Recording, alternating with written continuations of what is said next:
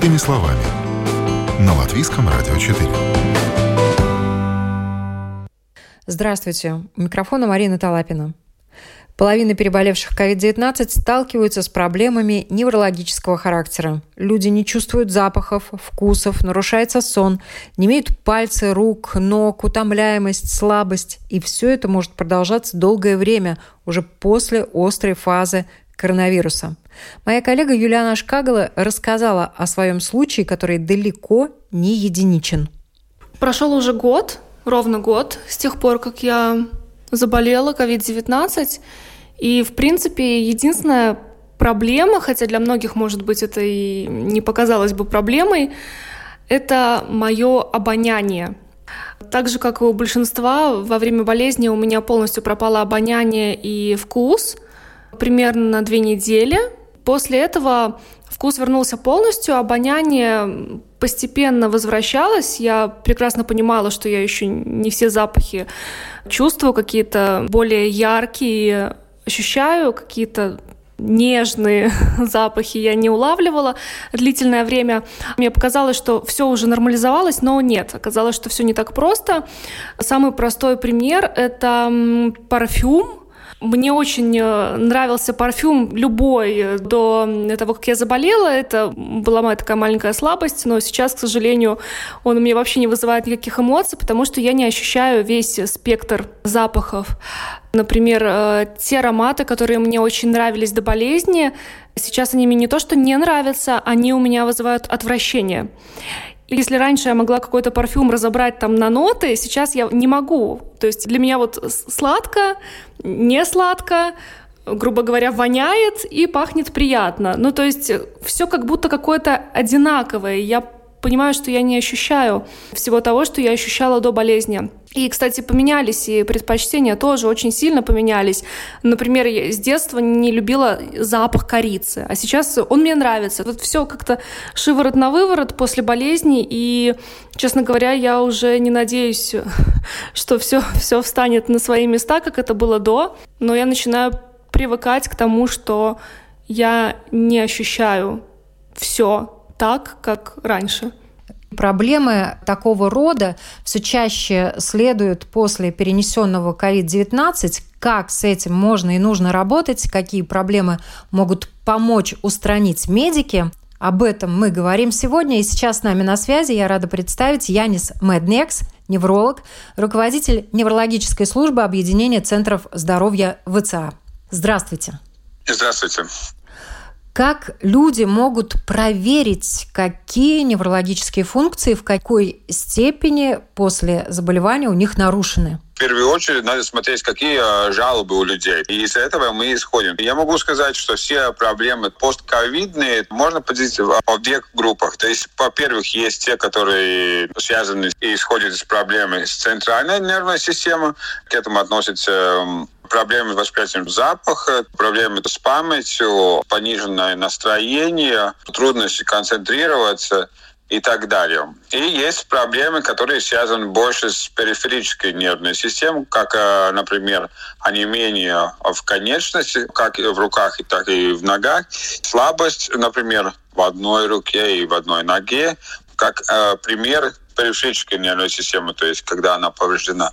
Поэтому надо действительно поговорить с врачом, рассказать э, свои проблемы, и тогда уже мы можем э, дальше понять, что надо дополнительно обследовать, чтобы доказать, что действительно то, о чем жалобы, этому есть основа. Например, если есть онемение в руках, в ногах, часто это может быть связано с э, полинeuропатией, которая либо снова появилась после заболевания, либо усугубилась, если у человека такая проблема уже была.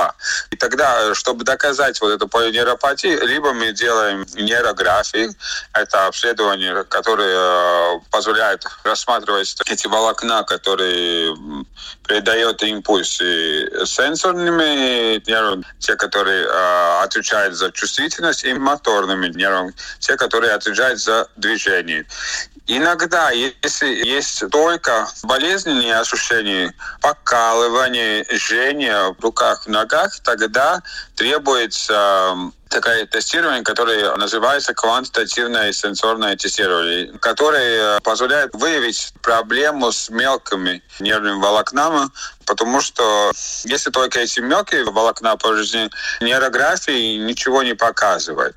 Вот. И если мы уже доказали, что есть э, повреждение одних или других волокон, например, тогда мы можем уже думать, что дальше с этим делать. Во-первых, можно дать лекарства, которые снимают такого рода ощущения, если они очень неприятные. Например, некоторые средства от эпилепсии используются для снятия такого рода э, ощущения. Или учитывая то, что большинство случаев повреждения нервной системы после COVID-19 связаны с аутоиммунной реакцией. Иногда действительно требуется именно супрессанты, медикаменты, которые супрессируют а, иммунитет, а, чтобы избавиться от этой излишней аутоиммунной реакции после вируса. Например, у человека пропали вкусовые ощущения и обоняние.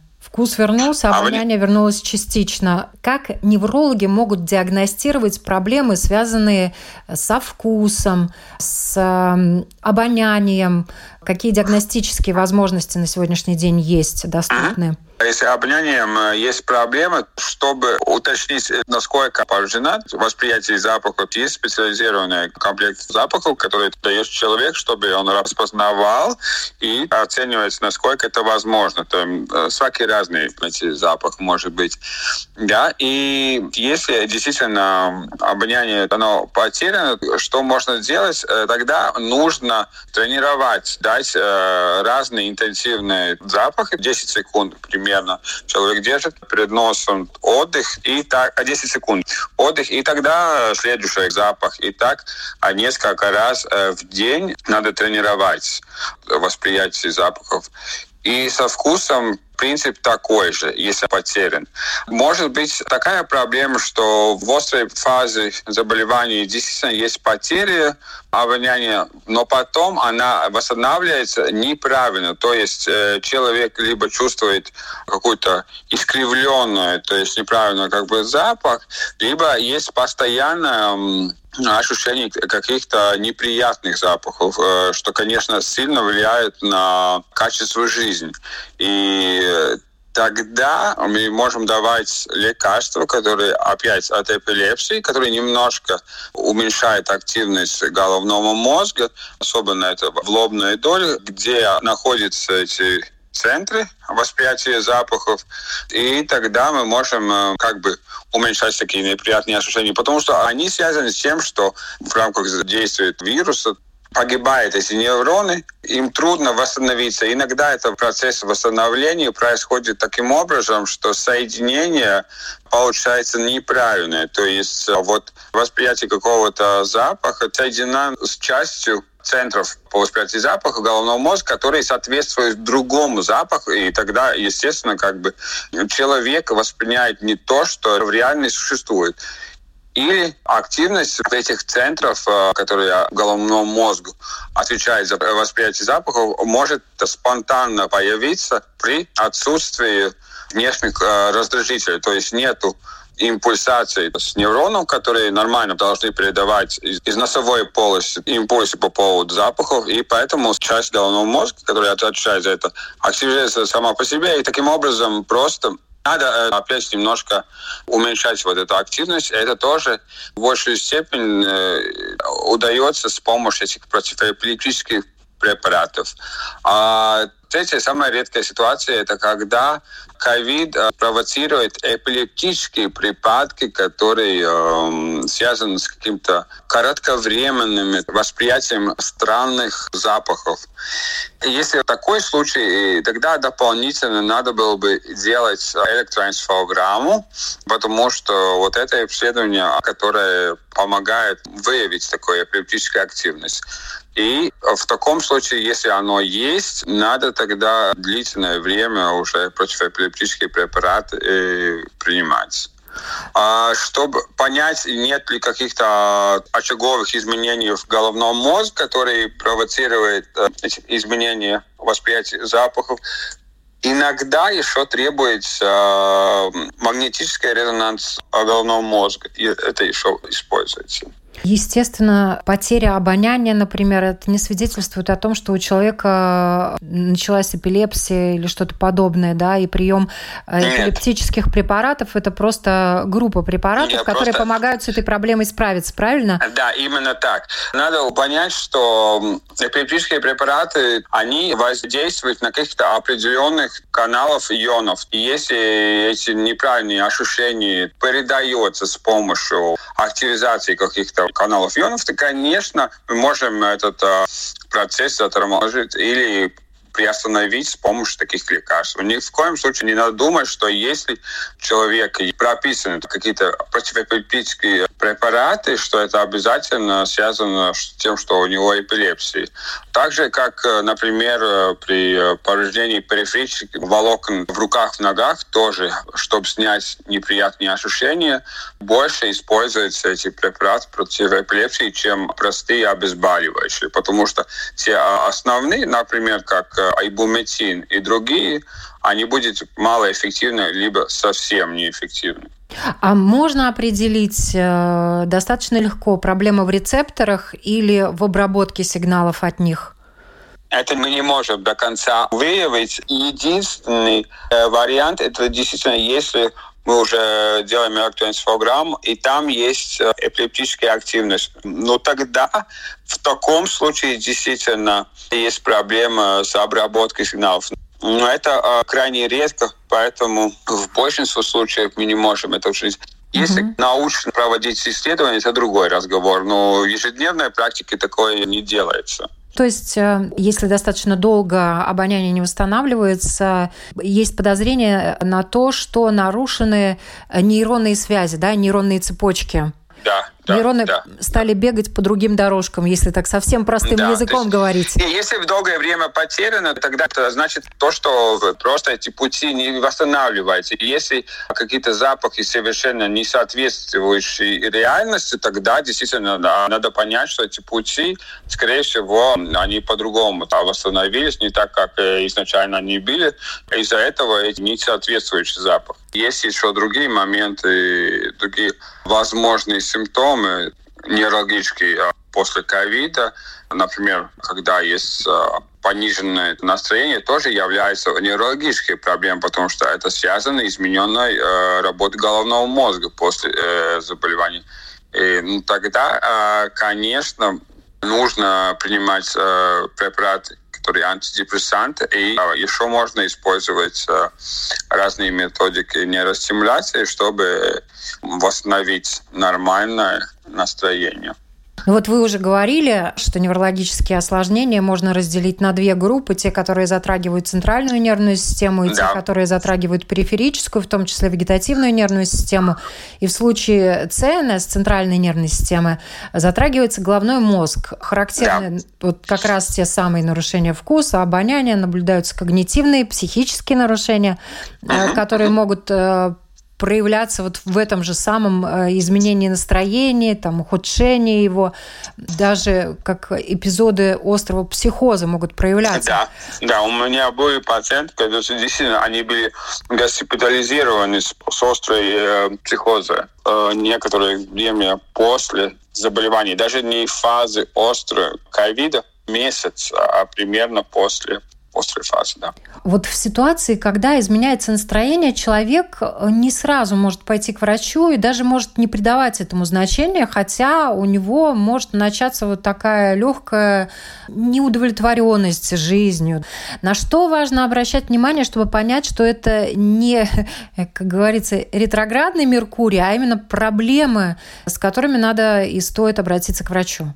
Э, если ситуация действительно серьезная, эта проблема существенная, в такой случае скорее всего, будет страдать какие-то конкретные сферы жизни. То есть либо значительно падает э, работоспособность, то есть человек просто не справляется с тем, э, что мог делать, выполнить перед заболеванием. Это, во-первых в семье, в личной э, жизни родственник э, больше замечает эм, изменения настроения иногда, чем человек сам. Поэтому действительно, если э, близкие говорят, что есть проблемы, к этому надо прислушиваться. Всем ли можно помочь В какой-то степени э, можно помочь практически всем, да. А имеет ли значение в успешности терапии, когда приступили к лечению, как быстро? Нет таких обследований, насколько эффективное восстановление после ковида зависимо от э, момента, когда начинать, но общий принцип э, во всех э, неврологических заболеваниях гласит о том, что чем э, раньше, тем лучше. Поэтому, конечно, лучше недолго ждать, и если нет э, положительной динамики, то есть сам по себе организм не способен э, справиться, вы не чувствуете, не видите э, какое-то улучшение, тогда действительно надо обратиться к доктору. Если мы говорим о том, насколько хороший будет эффект от лечения, то надо просто понять, что если мы позже начинаем, да, действительно он будет меньше. И надо запоминать, что часть э, реабилитации это не лекарство, а именно как бы тренировка этих э, функций, которые потеряны. Надо действительно начинать как можно раньше, и надо делать достаточно интенсивно. Реабилитационные меры надо действительно практиковать, применять э, постоянно и довольно-таки интенсивно. Но это примерно так же, как при других заболеваниях, касающихся нервной системы. Я бы хотел сказать, что не надо бояться идти к доктору. И есть смысл, то есть это не так, что нам надо только ждать спонтанного восстановления.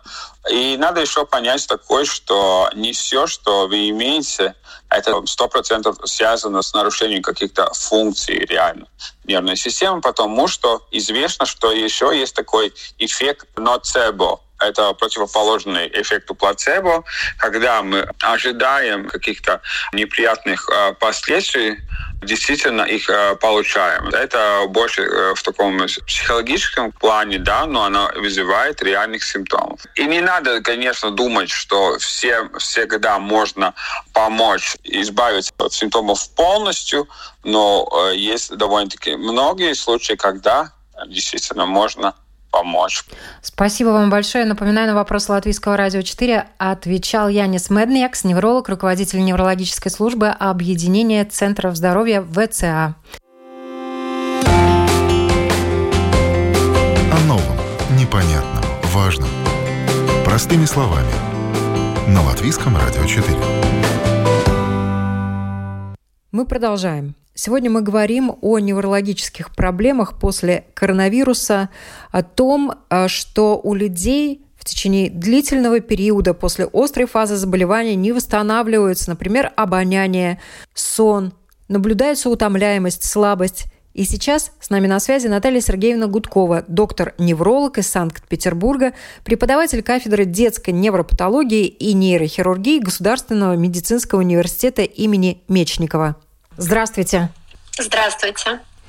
С какими проблемами неврологического характера к вам обращаются пациенты, переболевшие COVID-19? Ну, я в основном принимаю детей, поэтому акцент сделаю на детей.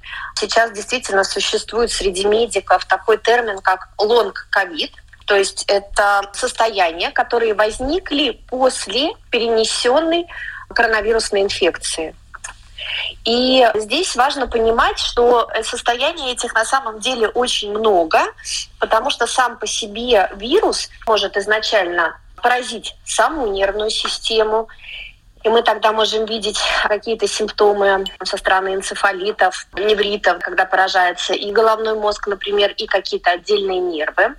Мы можем видеть поражение иммунной системы. Про это знают все, в частности, цитокиновый шторм раньше обсуждали активно, даже не медики. И, соответственно, есть поражение иммунной системы. И вторично от этого поражения мы можем видеть негативное влияние на нервную систему. Получается, что здесь вирус опосредованно действовал. Или там тоже влияние вируса на э, систему кроветворения. В итоге получается, что у нас организм склонен к образованию микротромбов, а вторично мы видим, что появляется нарушение микро-макротромбов, нарушение мозгового кровообращения максимально от инсультов и минимально до закупорки мелких капилляров в определенных участках головного мозга, и вторично мы тоже будем видеть ту или иную симптоматику. И следующий момент, который мы видим, когда коронавирус попадает в организм человека, что он еще может делать? Он опосредованно может ну, условно, работая в других сферах, на других тканях организма, в результате запустить или усилить те проявления со стороны нервной системы, к которым организм был уже предрасположен. Ну, в частности, запуск каких-то аутоиммунных заболеваний, того же рассеянного склероза, например, или человек уже был относительно склонен к депрессии, была субкомпенсация, он перенес ковид, и, соответственно, у него эта депрессия и нарушение нейромедиаторного обмена стали более яркие. В зависимости от того, какая была симптоматика на уровне течение заболевания самого, мы видим те или иные проявления постковида. У взрослых людей встречаются ситуации, когда вкус или не вернулся, или вернулся частично. Обоняние вернулось частично или тоже в течение долгого времени не возвращается. Нарушение сна, другие проблемы. Как часто у детей подобные проблемы тоже встречаются? На данный момент э, эти проблемы стали встречаться чаще и чаще. Если раньше мы говорили о том, что дети спокойно переносят коронавирус, часто бессимптомно, и мы даже не знали, переносят ли они его вообще, то сейчас достаточно много работ как раз постковидного состояния. То есть, например, у ребенка не было никаких клинических проявлений, а дальше возникают, например, какие-то кардиоваскулярные проблемы. Сейчас с этим тоже очень много столкнулись. Те же спортсмены, дети проходят диспансеризацию, вдруг у них выявляются различные аритмии. Далее берут кровь на антитела. Выясняется, что на самом деле ребенок бессимптомно перенес коронавирусную инфекцию. И, видимо, было поражение так называемой автономной или вегетативной нервной системы, которая у нас отвечает за правильный ритм сердца. В результате, как последствие, мы видим различные аритмии, нарушения и перебои в работе сердца, или мы можем видеть так называемые ортостатические состояния, то есть склонность к обморокам, потерям сознания, особенно при вставании, например, при смене положения тела. Кстати, поражение, например, выпадение чувствительности со стороны обоняния, то есть потеря запахов, и искажение вкусов, так называемая дифсгезия, Здесь идут небольшие споры у лоров и у неврологов, но, скорее всего, это тоже обусловлено именно поражением определенных периферических в данной ситуации нервов, в частности, обонятельный нерв, и вкусовые нервы, которые, соответственно, поражены и в результате не могут адекватно передавать информацию в головной мозг. А, возможно, идет неправильная трактовка тех импульсов со стороны обонятельного нерва или со стороны вкусовых рецепторов самим головным мозгом, и внешне мы тоже можем видеть, э, соответственно, искажения какие-то, что там человеку не нравится запах мяса, он не может есть определенные продукты и так далее. Вот это у детей встречается. Ну и огромная, конечно, доля осложнений постковидных – это астенизация, то есть выраженная усталость, снижение энергии, Отсюда у детей, естественно, это рассеянное внимание, это невозможность сосредоточиться, снижение памяти, школьная дезадаптация, сложности с обучением. И, безусловно, сюда же у нас относится дисбаланс на уровне нейромедиаторов, и внешне мы это будем видеть в виде тревожных состояний, появления страхов, нарушения сна.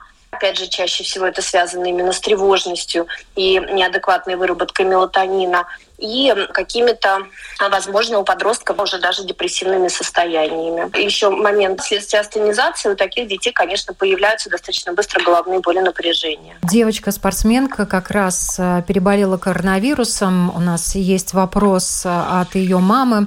Уже несколько недель после острой фазы заболевания не может восстановиться, чувствует бессилие. Быстро утомляется, не может приступить к тренировкам. Это тоже же неврологическая проблема, и как можно помочь? Но в данной ситуации она скорее системная, да, потому что там выбиваются точно так же митохондрии, и мы говорим о том, что вся энергетическая система страдает, то есть это не только изолированная нервная система, там точно так же есть слабость в мышцах, общая слабость ментальная и физическая. Обычно мы говорим о том, что, конечно, быстро не приступаем к интенсивным тренировкам и даем возможность организму восстановиться и отдохнуть. Здесь крайне важно, чтобы был хороший, качественный сон. Соответственно, первично, если у человека, у ребенка, например, есть бессонница, то есть малое количество сна, долго засыпает, рано просыпается, то есть специальные препараты, которые помогают наладить сон и глубину сна. Это важно, потому что именно в глубоких фазах сна у нас организм восстанавливается точно так же, как и иммунная система и митохондрии.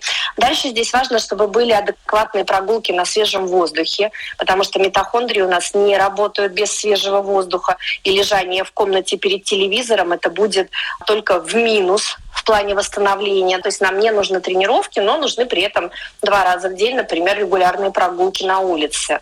Безусловно, это минимизация гаджетов, потому что любые гаджеты сами по себе в большом количестве, они все равно способствуют большому количеству поступающей информации в мозг, даже если эта информация не является какой-то научной, да, которую нужно перерабатывать, но мозгу все равно он перерабатывает любую информацию и вторично перенапрягается. Соответственно, мы говорим о том, что минимизация гаджетов должна быть э, обязательно продумана. И важный момент – это, соответственно, питание. То есть э, единственным способом, которым мы можем адекватно помочь нервной системе, это чтобы нервная система получила все питательные необходимые для себя вещества. И здесь не должно быть перебора булок и сладкого. Здесь как раз э, должно быть очень сбалансированное питание. Безусловно, это должны быть хорошо подобранные в зависимости от жалоб препараты витаминов, минералов, которые являются кофакторами да, для образования тех же нейромедиаторов, чтобы было ощущение которые будут придавать ощущение сил. На данный момент достаточно активно изучается проводится много споров, но в целом индивидуально с врачом можно решить применение препаратов, которые являются антиоксидантами и препаратами в помощь работы митохондрий. Сюда в том числе относятся витамины А и Е и ряд метаболических препаратов типа карнитина, коэнзим Q10. Исследования проходят, они не входят в рамки клинических рекомендаций, но по всему миру достаточно активно используются и тоже могут показать хороший результат. Ну и, соответственно, далее мы уже смотрим динамику. В ряде ситуаций оцениваем, почему такая астенизация. Иногда бывает, что там на самом деле выраженный дефицит того же витамина D или какая-то анемия, которая не восстанавливается. И если ее адекватно не полечить, то эта астенизация будет достаточно длительно продолжаться. Как часто говорят, что функции не восстанавливаются уже долгое время?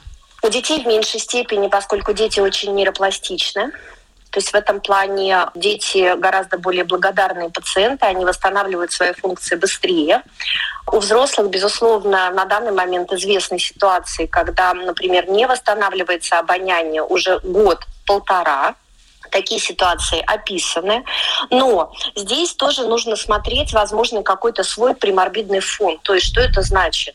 Да, в любом случае постковидные осложнения, какие-то тяжелые, длительные, они все-таки возникают у тех людей, у которых изначально, до того, как они заболели ковидом, в организме уже происходили какие-то не очень стабильные вещи. Ну, условно, мы можем предположить, что длительное нарушение обоняния и вкуса могут быть у пациентов, у которых была достаточно поздняя фаза того же сахарного диабета, либо первого, либо второго типа. Потому что у нас для сахарного диабета, если он не компенсированный, что для одного, что для второго, в принципе, характерны полинейропатии, то есть поражение нервов э, как на уровне рук, ног, так и обонятельных в том числе. И если сверху еще накладывается ковид, конечно, мы можем говорить о том, что даже если человек до этого не предполагал, что у него есть с этим проблемы, особо не обращал на это внимание, то на фоне ковида, постковида он может это видеть длительно, ярко и описывать свои ощущения.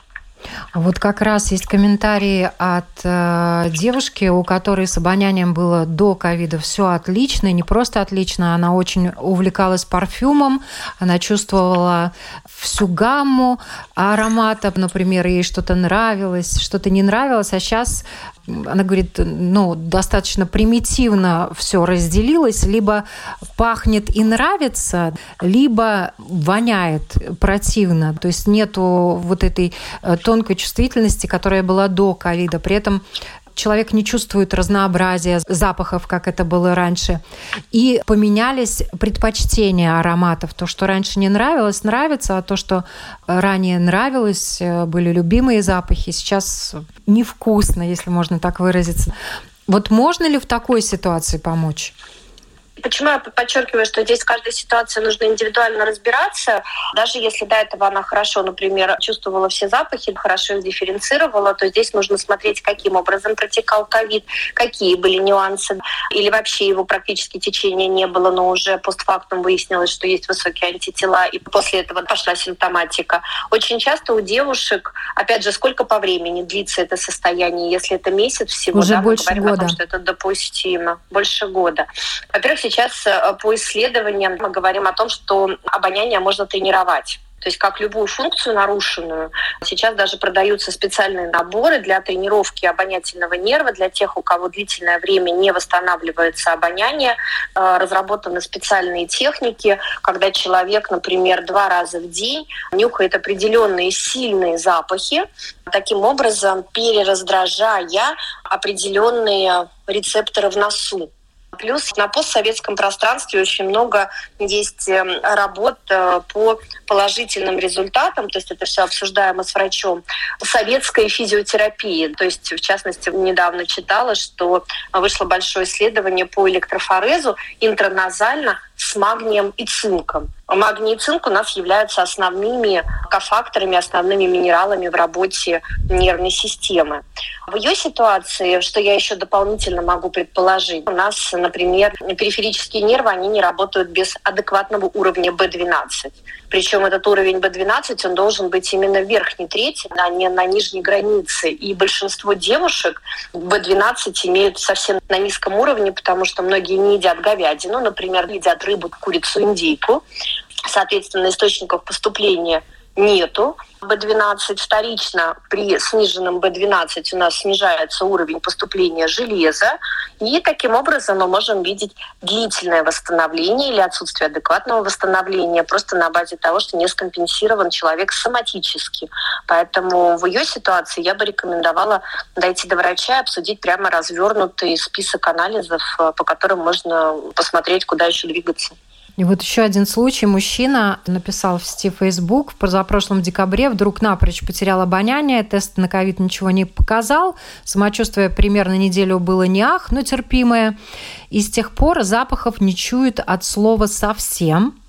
Даже когда нюхает скипидар из бутылки, из вкусов остались только горький, сладкий и соленый. Кислого также нет. И говорит, что может пить уксус э, как воду. И в такой ситуации, когда у человека вкусовые рецепторы тоже исчезли, тоже есть шанс восстановить вот этот вот э, кислый вкус. Вообще также оттенки мы же Конечно. чувствуем. Конечно. Нужно точно так же, как минимум, сдать э, антитела, посмотреть, действительно, был ковид, не было ковида. Ну, как вариант да, по крайней мере, предположить, посмотреть, потому что мы знаем, что далеко не всегда ПЦР-тесты бывают положительные, они бывают ложно-положительные, бывают ложно-отрицательные, бывают иногда не совсем корректный забор материала из э, рота носа глотки, поэтому то есть это не стопроцентные тесты. Вообще мы помним о том, что, например, можно даже такую аналогию привести. Вспоминайте, если у вас насморк, то даже без поражения чувствительных рецепторов вкусовых на языке вкус все равно практически не чувствуется.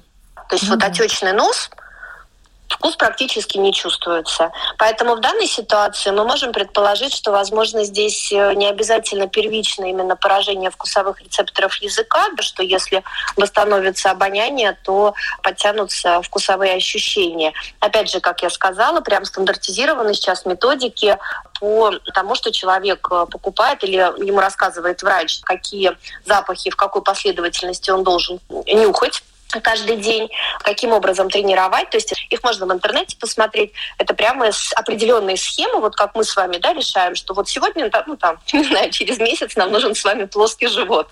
Мы открываем интернет, и там написаны э, целые трактаты от тренеров, э, какие упражнения нужно делать. Вот, э, собственно говоря, по тренировке обоняния сейчас э, то же самое, продуманные все вот эти рекомендации.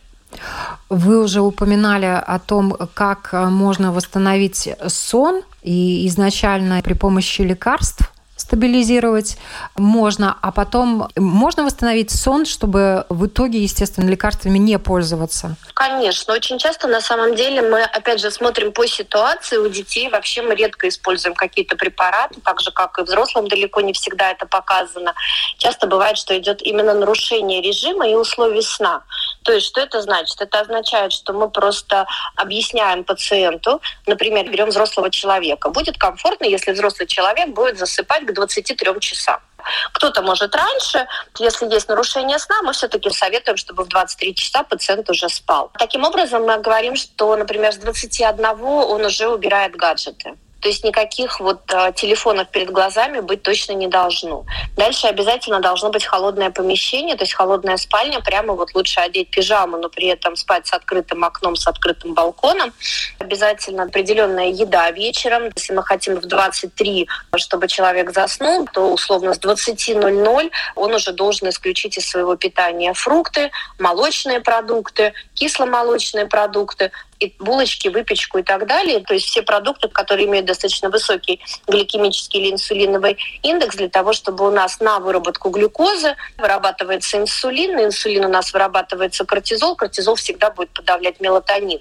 А нам для хорошего сна нужно, чтобы вырабатывался именно мелатонин. Дальше мы с вами обязательно проверяем. У нас мелатонин, опять же, не вырабатывается без адекватного уровня витамина D и железа. Соответственно, мы говорим о том, что в любом случае мы сдаем некий чекап, биохимии, для того, чтобы четко понимать, как индивидуально именно этому человеку сбалансировать, побыстрее помочь восстановить сон.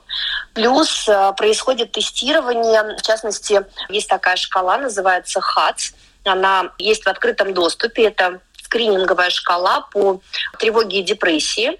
Соответственно, на приеме многие врачи просят ее заполнить пациента для того, чтобы достаточно быстро определиться, в каком еще дополнительном направлении можно помочь. И на данный момент мы говорим о том, что нарушение сна очень часто сопровождается либо тревожностью повышенной, либо какими-то депрессивными расстройствами. И если у нас есть достаточно выраженные изменения по этой шкале, по баллам, то очень часто используются так называемые препараты, которые работают на серотониновый ряд. То есть, в частности, там, например, ингибиторы обратного захвата серотонина. Сейчас они пока относятся к группе антидепрессантов, но я думаю, что со временем их перестанут так называть, чтобы не пугать пациентов, потому что спектр применения у них значительно шире. Из серотонина у нас вырабатывается мелатонин. То есть, если у нас недостаточное количество серотонина днем, то у нас априори, опять же, мелатонина не будет. Поэтому сначала мы создаем условия, сначала мы оцениваем, что происходит, потом при необходимости назначаем лекарства. Далее, если мы с вами опять же вроде как все наладили и создали условия, но при этом назначали лекарства, есть все шансы, что мы от них спокойно потом идем. А есть проблемы, которые неврологи э, легко могут решить, а какие проблемы требуют э, достаточно длительной работы? В принципе, работа с нервной системой – это всегда длительная история. То есть если там терапевт может посмотреть сказать, придите ко мне через неделю, я посмотрю, как у вас дела, или там лор-врач, или кто-то, то невролог обычно говорит, ну, придите ко мне тогда там через месяц, потом через полгода. То есть это все такие проблемы длительно решаемые. Единственное, что мы, конечно, разграничиваем важность э, симптоматики, она амбулаторная, когда мы понимаем, что это не жизнеугрожающие ситуации, которые можно спокойно решить или попробовать решить, стабилизировать на уровне без стационара. Но и учитывая, что нервная система это очень нежная нервная система, да, понятно, есть много ситуаций, которые требуют госпитализации тоже обоняние, те же вкусовые рецепторы, как долго они восстанавливаются и за какое время сон, например, можно тоже восстановить? У кого-то достаточно быстро, иногда в течение одной-двух недель, а у кого-то до года. Но если правильно подойти, то сон наладить можно, конечно, значительно раньше. То есть обычно там за месяц э, совершенно спокойно сон можно наладить. В плане обоняния или э, вкусовых рецепторов здесь, э, как я уже сказала, в зависимости от собственных каких-то индивидуальных особенностей, основные я проговорила, которые базово нужно определять. То есть самое главное главное понять, что на самом деле каждый человек, он индивидуален. И даже если у 10 человек есть нарушение обоняния, то это не означает, что каждый из этих 10 выйдет из этого нарушения через 10 дней каждый из этих 10 человек, они, скорее всего, пойдут по какому-то своему графику в зависимости от того, как протекал у них до этого ковид или э, какие были, в принципе, особенности организма еще до ковида. Ну и главное, наверное, что нам удалось, мне кажется, сейчас э, проговорить, это то, что надо настраиваться на работу. Конечно, то есть безвыходных ситуаций быть не должно всегда есть с чем поработать, всегда есть на что обратить внимание. Если мы говорим про постковидный синдром, понятно, что он будет изучаться. Понятно, что сейчас э, как раз информация по нему нарабатывается гораздо больше, чем еще год назад, потому что год назад все-таки в большей степени занимались острой ситуацией. Сейчас гораздо больше знаний появляется уже и по постковидному синдрому. Но сбалансировать правильно все можно в большинстве случаев. Абсолютно точно точно это не безвыходная ситуация. Спасибо вам большое за это интервью. И напоминаю, на вопросы Латвийского радио 4 отвечала Наталья Сергеевна Гудкова, доктор-невролог из Санкт-Петербурга, преподаватель кафедры детской невропатологии и нейрохирургии Государственного медицинского университета имени Мечникова.